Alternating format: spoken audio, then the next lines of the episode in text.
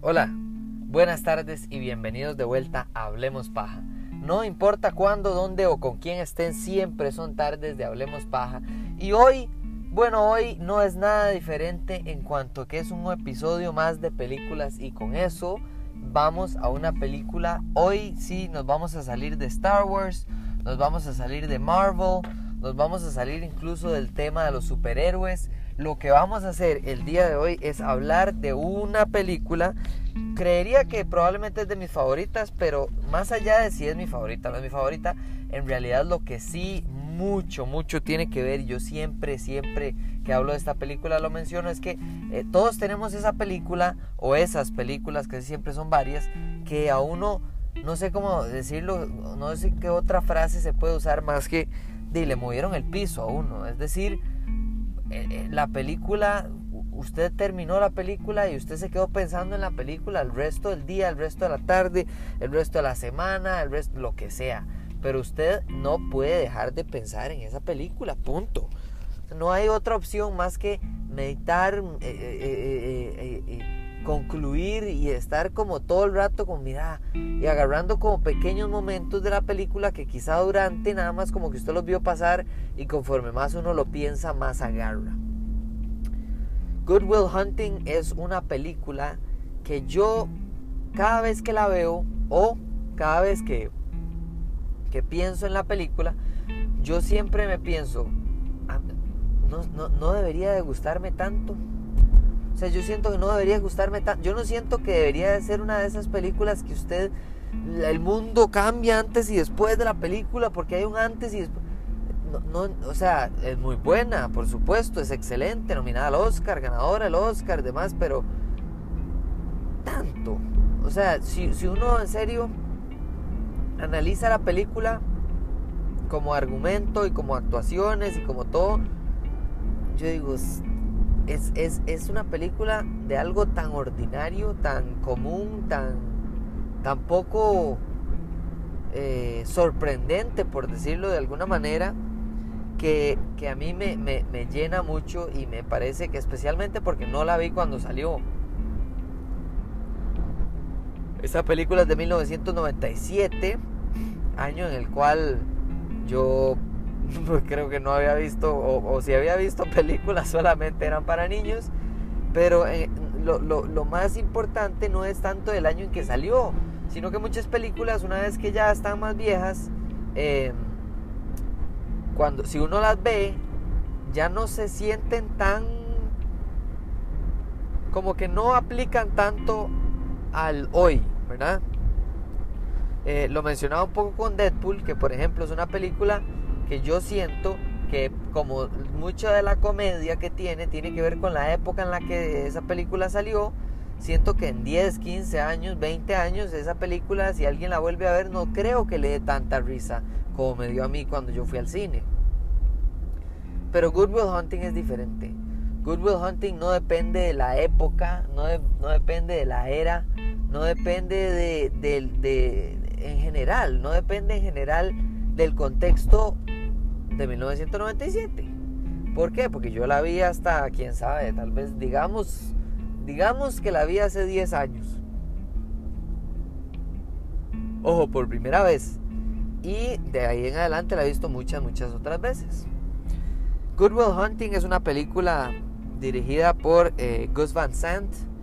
Eh, Gus Van Sant es el director, él, no es muy famoso, digamos así como decir un Christopher Nolan ni nada por el estilo, pero pero sí ha hecho, es mucho de películas más pequeñas, él no es de manejar presupuestos de cientos de millones o así, no, no.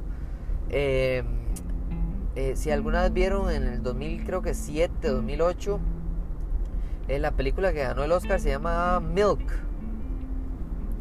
Eh, él es el director de esa película también. Pero no es así como que pasó de este gran éxito crítico e incluso también económico la película la hicieron por creo que como 10 millones de dólares y terminó haciendo más de 250 millones de dólares a nivel mundial. Entonces eh, eh, como, que, como que solo fuera para los Oscars, no. También fue mucho para, para la cantidad de plata y la... Incluso, incluso podemos hablar de la fama o el, inicio eh, explosivo, marcado de la carrera de, Ben Affleck y, Matt Damon. hablando de Ben Affleck y Matt Damon, ellos son los dos escritores de esta película. No solo son los dos escritores, sino que ganaron el Oscar a mejor guion, mejor adaptación, digamos, no se llama adaptación, mejor escritor eh, y, por ende guion de, de, de, película en los Oscars. Son los escritores más jóvenes en ganar ese, ese, ese premio. Y lo hacen en conjunto, lo hacen en conjunto por una tarea, por una tarea que cinco años atrás, es decir, cuando Matt Damon tenía 20, años, eh, escribió no todo, pero una buena parte del, argumento, de la trama de la película. Y luego se sentó con Ben Affleck a terminar de desarrollar eh, la película, el guion, un poquito más de meterle carne, por supuesto. Pero ya traían cinco años de que él tenía esta idea en la cabeza, de este, del argumento de esta película que básicamente, y eso es lo que más me impresiona, el argumento de esta película, lo que esta película sigue, lo que nos muestra, es la historia de un genio que está atrapado dentro de sí mismo. Es decir, es un genio que sufre con sí mismo. Es decir, su mayor obstáculo en la vida no es la vida, sino es él. La vida fue muy difícil, él tuvo una... Eh, eh, eh, el personaje principal tiene un grandes traumas, tiene grandes sufrimientos, no ha sido para nada fácil la vida para él, pero está en un momento de su vida donde ya no está sufriendo como sufrió cuando era niño, como sufrió con su papá, como sufrió en, no sé, en la escuela, el colegio, etc. No, el, el personaje principal, por cierto, se llama Will Hunting, por eso se llama Good Will Hunting la película. Su mejor amigo se llama Chucky. Eh, Robin Williams es el eh, psicólogo al que lo llevan. El doctor eh, Lambeau, creo que es que se llama el, el, personaje que actúa Stellan Skarsgård. Y tiene otros dos amigos que creo que se llaman Billy uno y el otro se llama Morgan, que uno es de lo hace Casey Affleck, el hermano de Ben y eh, eh, Cole Hauser hace Billy. Pero, de nuevo, escuche el argumento de la película. Una persona, un genio, no una persona cualquiera, un genio que se convirtió en genio porque para distraer su mente distraer su mente y su cuerpo del sufrimiento que, que sufrió, valga la redundancia, cuando era joven, eh, cuando era muy, muy joven. Eh, entonces lo bloquea y lo pone, lo, lo, pone en un modo defensivo eh, constantemente contra todos en la vida, excepto con sus amigos. Es decir, él se cerró y decidió que el mundo es una perfecta basura excepto por mi núcleo. Y como el mundo es tan basura, yo no voy a, yo no voy a, darle el gusto al mundo de ayudarle o de ser una mejor persona o de, o de crecer y aprovechar mis oportunidades porque no, porque así no lo vale. Porque yo no quiero, eh, si es así, yo no lo quiero. Em, eso es todo.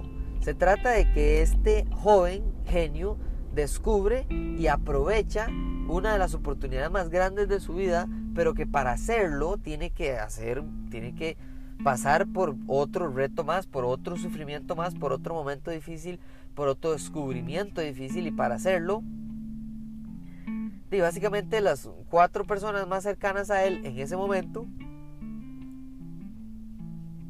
tienen que unirse, tienen que unirse para derrotar esta, no sé, auto crítica, autodestrucción, auto, no sé, este, este problema eh, que tiene él consigo mismo. La película la hicieron en 1997, la escribieron desde el 1992 eh, en conjunto Eh, además me sorprendió mucho, nunca había buscado quién había hecho, porque me gusta mucho la música, el soundtrack en general de, que, que, acompaña la, la película porque tiene sus momentos muy poderosamente silenciosos y el uso de ese silencio eh, eh, ayuda a que los momentos en los que hay música eh, emocionalmente lo empuja, ¿verdad? Porque una película que constantemente tiene mucho, mucho soundtrack, mucha música de fondo, como que uno la va, como uno la empieza a ignorar como audiencia, entonces la deja más de fondo.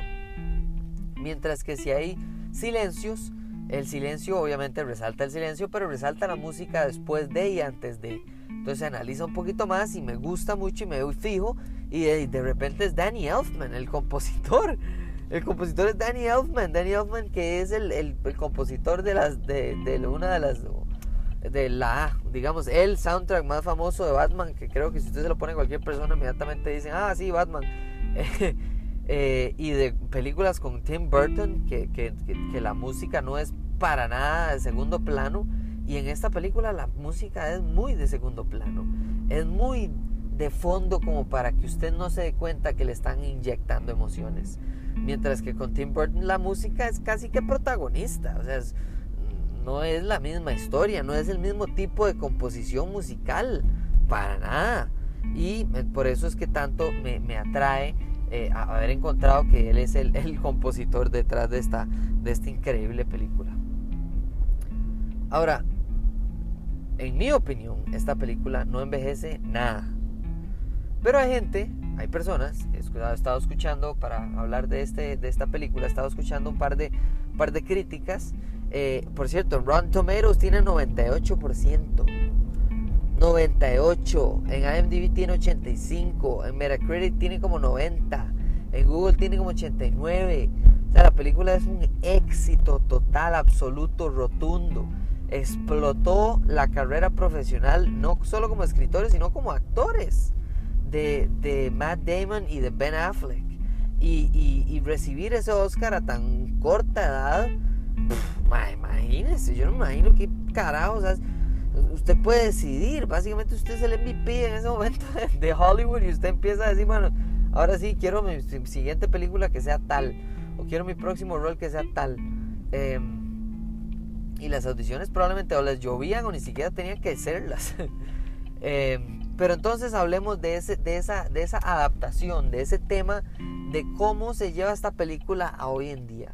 ¿Qué hace que esta película sea tan impactante, tanto en mi vida como para muchas personas, como para el contexto? Y por contexto me refiero a que en 1997 era poderosísima, y hoy por hoy sigue siendo muy, muy pesada, muy poderosa, muy llena de un mensaje que para mí debería de ser para todo mundo, todas las edades. Entonces ya vamos a, vamos a, tomar un pequeño descanso acá y ya volvemos con la segunda parte de Good Will Hunting, cuando lo increíble, eh, perdón, lo, lo ordinario se vuelve extraordinario.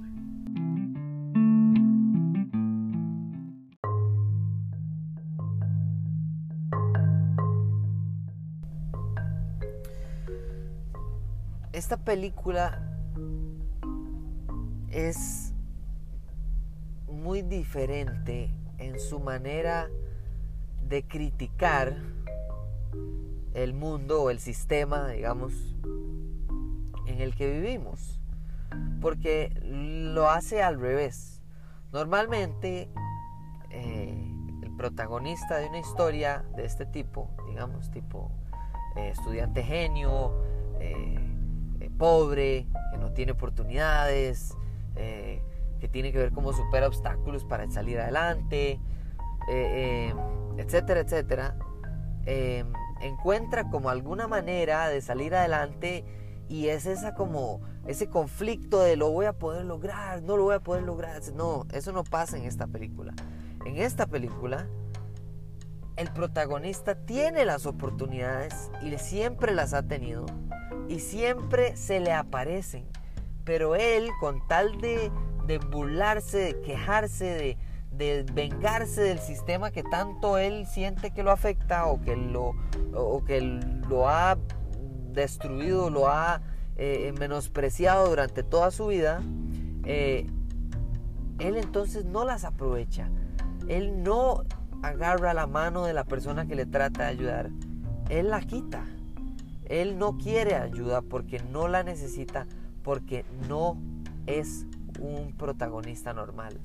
Es un genio que no quiere aprovechar su, su inteligencia, su capacidad, su potencial para lo que todo el mundo le dice, porque él cree que no es para él, que todo lo que están haciendo es inflándole con tal de que haga lo que ellos quieran y no lo que él quiere, ¿verdad? Que eso es más o menos por ahí va la, la historia. Él siente que todo el mundo le está diciendo, uy, vaya a la universidad, uy, vaya, haga tal cosa, uy, hágase matemático, uy, haga tal... Y él lo que quiere es estar en construcción. Y es mentira. Él lo que quiere es primero darse cuenta de que no es culpa de él todo lo que le ha pasado. Y dos, que sus amigos, su familia, su, su núcleo va a estar bien cuando él se vaya. Eh, y encima de eso le meten el bombazo del amor, del enamoramiento, de toparse a una persona que lo que quiere es que usted sea feliz. Por primera vez en su vida, una mujer no solo se fija en él por su físico, por su cerebro, por su capacidad, potencial, intelecto, lo que sea, em, sino que también quiere una vida con él. Y eso lo destruye, porque para él su familia fue su peor sufrimiento, su papá, su gran enemigo, y, por ende su familia algo, que, algo a lo cual no aspirar. Y llega esta mujer de plata, inteligente, con todas las oportunidades del mundo y lo elige a él. A un cualquiera, alguien sin plata, alguien que no quiere a su propia familia o que más bien su propia familia fue su gran eh, enemigo. Y él no lo cree y él ataca y la empuja, la aleja, la, la manda para el demonio y la película se cierra con uno de los momentos más románticos y más eh, empáticos de, toda de todas las películas románticas que usted haya visto porque sí, todos sabemos que es un genio, sí, todos sabemos que ahora sí es capaz de aprovechar las oportunidades que vienen hacia, hacia él. Pero él aprende del camino por el que pasa en esta película. Dicen eh, en los extracréditos de estas películas, eh, Ben Affleck y Matt Damon el primer día de grabación, como las películas no se graban, bueno, normalmente no se graban en orden eh, de la película, digamos, cronológico, sino que se graban en orden de producción. Entonces, primero tales y tales escenas que están en tal lugar, Tal vez puede ser por, por, área geográfica, por el estudio, por la disponibilidad de tiempo de los actores, hay un montón de variables. Y entonces la primera, la primera escena que se grabó eh, era, la, era la escena eh, entre Stellan Skarsgård y Robin Williams, cuando ellos discuten y debaten e incluso se pelean eh, por bueno, específicamente por, por Will, pero por el hecho de que Robin Williams como psicólogo quiere que Will primero se perdone, se entienda, se respete y luego decida qué es lo que quiere hacer. Mientras que Stellan Skarsgård, su personaje lo que quiere es explotar el potencial de este joven ya, hoy. Cada día que pasa se desperdicia el talento que él puede estarle dando al mundo. Y ambos tienen una parte de la razón. Pero el punto es que se dice en los extracréditos que, que Ben Affleck y Matt Damon dirigiendo, bueno, no dirigiendo, no, viendo la dirección de, eh, de Gus Van Sant eh, en, esta, en esta escena, y esta siendo la primera escena del guion que ellos hace cinco años querían hacer una película y que finalmente consiguieron quien les patrocinara, les produciera esta, esta película de, de, de sus entrañas, de sus esfuerzos. Y ver dos, dos actores tan eh, aclamados, tan eh, exitosos como Stellan Skarsgård y Robin Williams actuarla eh, exactamente como ellos describieron en el guion y se pusieron a llorar. Ambos se pusieron a llorar. Donde vieron la escena que estaban montando, la escena que estaban grabando. Esta película tiene escenas que usted perfectamente las puede sacar del contexto de la película y siguen siendo apasionantes, inspiradoras, diferentes. La actuación de Robin Williams en esa banca en la que él está eh, en Boston Public Garden, eh, en Boston, Massachusetts, eh, es espectacular. Y el hecho de que la libertad, de que los escritores fueran jóvenes y de que había mucha libertad, digamos, con el guion, permitía mucha improvisación, mucho añadido, mucho agregado por parte de los actores. Y tanto fue así que en una de las escenas de poquito más graciosa, digamos, pero también de impacto, en una de las sesiones eh, de, terapia eh, entre Will y, Sean, eh, cuando él le cuenta cómo era su esposa, su difunta esposa, y las cosas que extrañaba de ella, toda esa parte de la película, toda esa actuación fue, fue en el momento.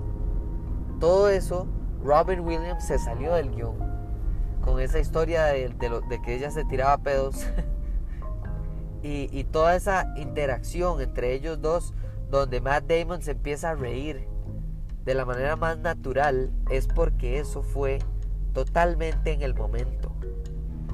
Y se quedó. Y no solo se quedó, sino que si usted le pone mucha atención a la película, en ese momento el camarógrafo en la cámara, la toma, se ve como que se mueve un poquito, como que, no sé, como que vibrara, llamémosle. Y probablemente, que es lo que se especula, el camarógrafo mismo, como no esperaba esta escena, se empezó a reír él. y entonces, claro, la, escena toma, toma una vida propia y, es esta inspiración de parte de ambos actores de mantener eh, la escena viva, llevarla hasta donde se tenga que llevar y que eso quede en la película principal. Eso es absolutamente espectacular. Eso es actuación en su máxima expresión. Eso es eh, eh, eh, inspiración del, mismo actor y, y, poder llevarlo de comedia nuevamente a lo serio. Porque cuando termina esa historia, la escena baja de nuevo a la seriedad de yo daría lo que sea por tener a mi esposa de nuevo. Yo sacrifiqué tanto por ser el esposo de ella y lo volvería a hacer mil veces. No solo porque sufrí durante su enfermedad o porque se murió, sino porque cuando estuvo conmigo cada día bueno y cada día malo fueron días para mí que nunca que nunca cambiaría, que nunca dejaría ir. Y me encanta porque si hay algo increíble es que la gente se la película no se trata del choque de dos genios. Por el contrario, el único otro genio, que es el personaje eh, de, Stellan Skarsgård, no puede contra el genio de, eh, de Will Hunting. Pero sí puede llevarlo donde la persona que sabe que lo va a lograr eh, reconstruir. Es decir, quebrar y volver a armar, que es el personaje de Robin Williams.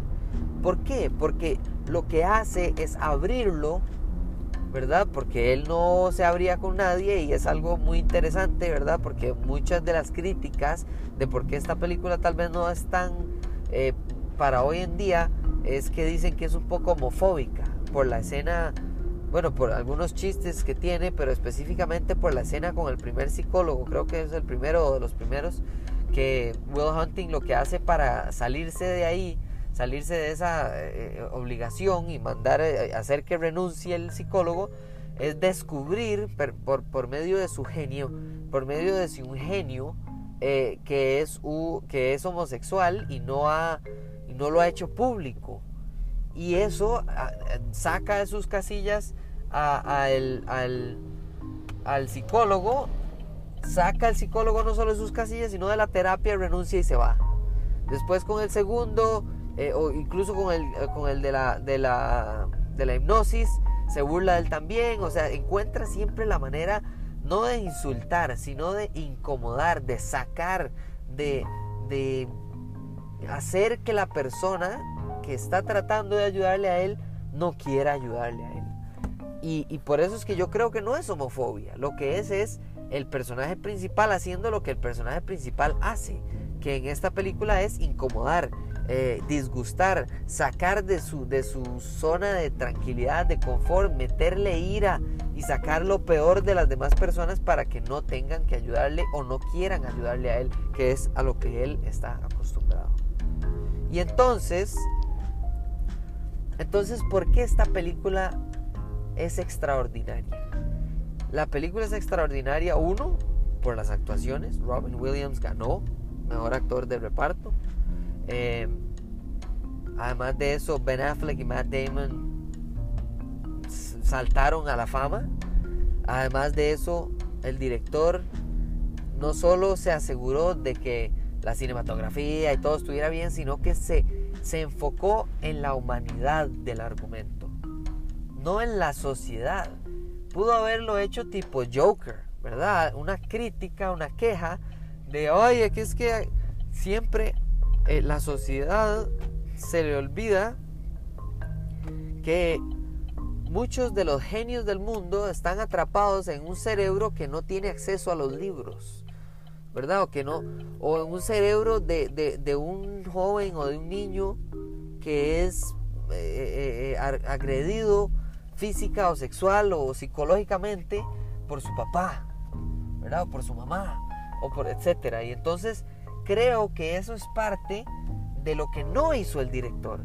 El director no agarra esta película y dice, no, vamos a hacer una película y vamos a qué, vamos a quejarnos de la sociedad, vamos a quejarnos de las universidades como Harvard, que lo que hacen es educar a las élites y asegurarse de que el único acceso que haya es por... No, lo que él verdaderamente muestra a través de la película y el guion que hicieron Matt Damon y Ben Affleck de manera genia. Para mí es tanto el genio de, los guionistas como el genio de los actores, como el genio de Will Hunting. Es agarrar los obstáculos de una persona y decir, usted tiene un problema, usted cree que usted está atrapado, usted cree que usted no puede salir adelante. Bueno, si usted cree que usted no puede o usted cree que usted sí puede, muchas veces usted va a tener la razón. Sin importar lo que usted piense, usted va a tener la razón porque usted se convence a sí mismo de eso. Y en el momento en el que alguien externo llegue y le demuestre a usted que usted es el problema antes que sus obstáculos, le va a quitar los obstáculos sin que usted se dé cuenta. Dije usted como 36 veces. Esta película es extraordinaria. Es extraordinaria porque tiene citas, tiene eh, eh, eh, frases que uno nunca, nunca deja ir.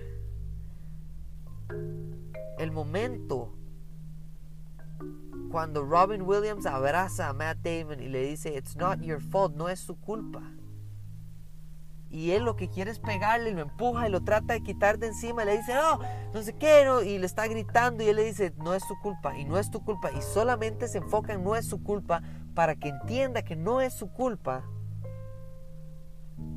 y llora por primera vez, probablemente en su vida, es poderosísima. Es de analizar con psicólogos y con escritores y con todo lo que usted quiera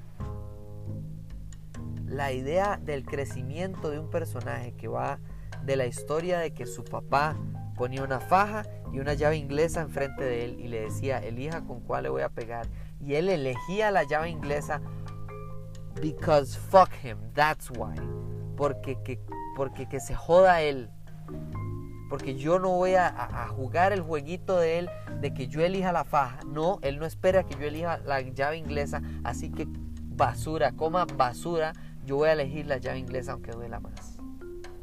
Pasar de ahí a sentarse en el parque de Boston Public Garden con un hombre que decidió una vida de menos porque él lo que quería era amor y no dinero, porque él lo que quería era su esposa y no la fama, porque él lo que quería era ser profesor, era ser persona y antes que ser figura, antes que ser fama, que se sienta y le dice, sí, usted puede haberse leído todos los libros, usted cree que usted sabe qué tan dura es la vida allá afuera, que usted siente y entiende a las personas solo porque leyó Oliver Twist.